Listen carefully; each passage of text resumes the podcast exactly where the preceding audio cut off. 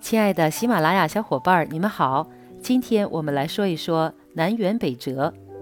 南辕北辙出于《战国策·魏策四》。刘向讲述了一个人要乘车到楚国去，由于选错了相反的方向，又不听别人的劝告，只能离楚国越来越远了。他表达了作者对明君的渴望，来展示自己的才华，能够有一番作为的心理情怀。接下来就让我们一起来共读这一篇文字。南辕北辙，作者刘向。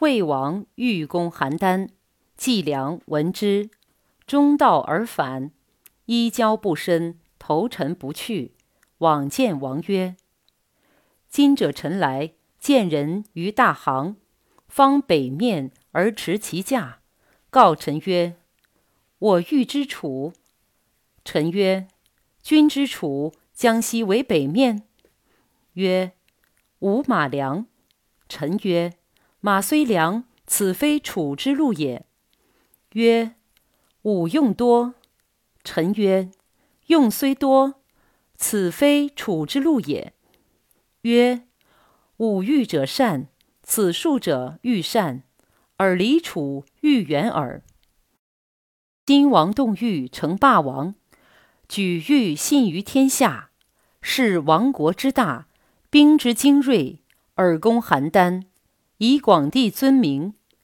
王之动欲术，而离王欲远耳，忧至楚而北行也。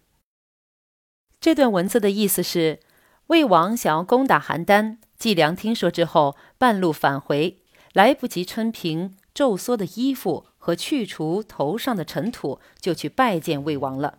他说：“今天我来的时候，在路上遇见了一个人，正在面朝北面驾着他的车。他告诉我说，我想去楚国。我说，你去楚国为什么往北面走呢？他说，我的马很精良。我说，你的马虽然精良，可是这不是去楚国的路。他说，我的路费很多。”我说：“你的路费虽然多，可这不是去楚国的路。”他说：“我的马夫善于驾车，这几个条件越好，就离楚国越远了。”大王的行动是想成为霸王，举止是想取信于天下，依仗魏国的强大、军队的精锐去攻打邯郸，以使土地扩张有好的名声。大王这样的行动越多，那么您距离称王的事业就越来越远了。这就好像到楚国却向北走一样。